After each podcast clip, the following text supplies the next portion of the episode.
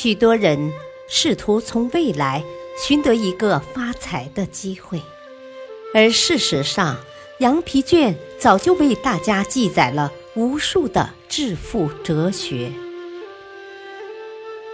改变全球数千万人命运的经典励志奇书《羊皮卷》。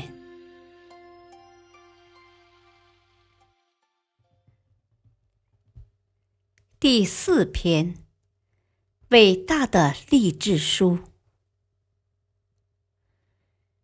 伟大的励志书又译为《奋力向前》，是奥里森·马登的第一本著作。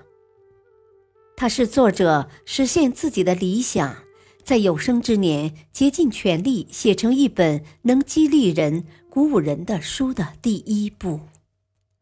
书中包含了大量成功人士如何征服困难、获得成功的激动人心的例子，是青年人完善自己的素材。在书中，作者对任何人物的评价标准都不是看他们拥有多少金钱，而是看他们的成长历程；不是看他们的地位，而是看他们的实际能力。不是看他们的财富，而是看他们的品格。拿破仑·希尔说：“马登的伟大的励志书，让整个国家的态度由消极变为积极，影响了整个世界。将一本书与一个国家和全世界联系起来，可见这本书的影响力之大。”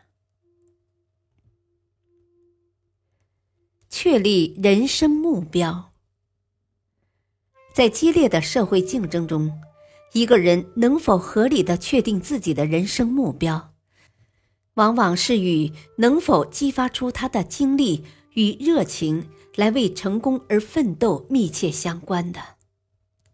即使在看起来大有前途的领域，滥用自己的精力，胡乱的确定自己的目标，对未来的成功。都是致命的。英国政治家格莱斯顿说过：“一个人能够胜任的工作任务是有限的，体力劳动者与脑力劳动者都是如此。”格莱斯顿就是富有智慧的人，他从不浪费精力去做自己无法胜任的事情。发现自己天赋所在的人是幸运的。卡莱尔说：“他不再需要其他的福佑，他有了自己命定的职业，也就有了一生的归宿。他找到自己的目标，并将执着的追寻这一目标，奋力向前。选择职业时。”不要问自己什么职业能最充分的发挥自己的潜能，要选择那些能促进你的发展，使你雄心勃勃，将来会有所成就的职业。你要的不是金钱、地位和名望，而是实现自己真正的力量和内涵。实现自我，做一个完整的人，比获得财富。更重要，比名望和地位更尊贵，而个性与品格也要比事业本身更具有价值。这个世界并没有要求你一定要成为某个行业的人，律师、外交大使、医生、农民、科学家或者商人，他也没有武断的命令你。成为其中的任何一种人，但是他确实要求你精通自己所选择的行业。如果你在自己的专业领域是独占鳌头的行家里手，世界就会为你鼓掌喝彩，所有的大门都将向你敞开。但是他不允许一个人在自己的职业上三心二意，半途而废。或是做一些徒劳无功的努力。卢梭说：“如果一个人因为受过良好教育而懂得应该怎样履行自己生而为人的使命，那么他在选定的相关领域就不会手忙脚乱、疲于奔命。对我来说，我的学生将来是做军人、教士还是律师都没有关系。命运注定了我们生而为人。就必须完成具有特定意义的个人职业生涯。我对他们的全部教导就是，要学会生活。当我完成对他们的教导时，他们既没有成为军人，也没有成为律师或神职人员，但他们首先要成为真正的人。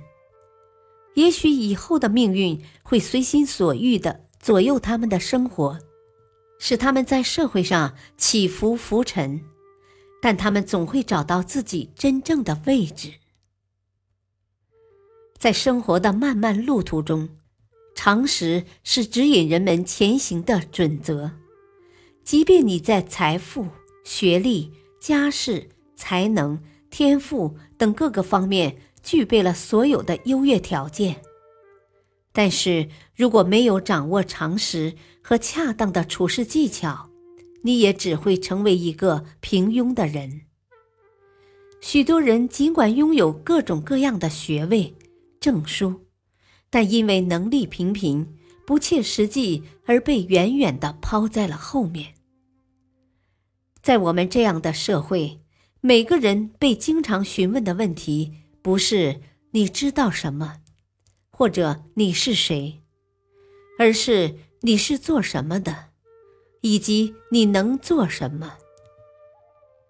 英国诗人乔治·赫伯特说的很好：“我们是什么，比我们做了什么更重要。”如果一个目标在社会正义、个人荣誉或合理性方面存在质疑，那么就应该放弃这一目标。把错误的东西加以粉饰掩盖，使它看起来像是正确的东西。这种艺术从来没有像今天这样深入人心。这是一种很奇怪的现象。面对一个实际的压力，精于计算的理性竟然会战胜天然的是非观念。一位杰出的科学家曾经说过。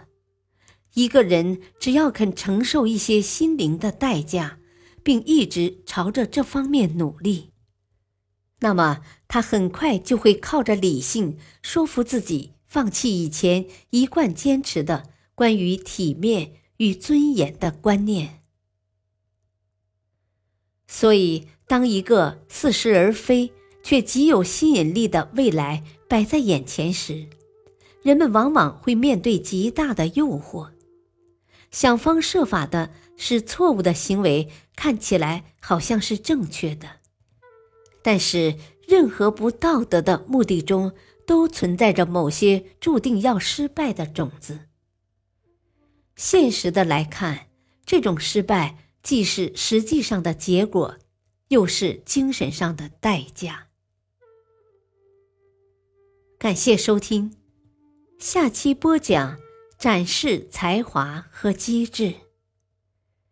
敬请收听，再会。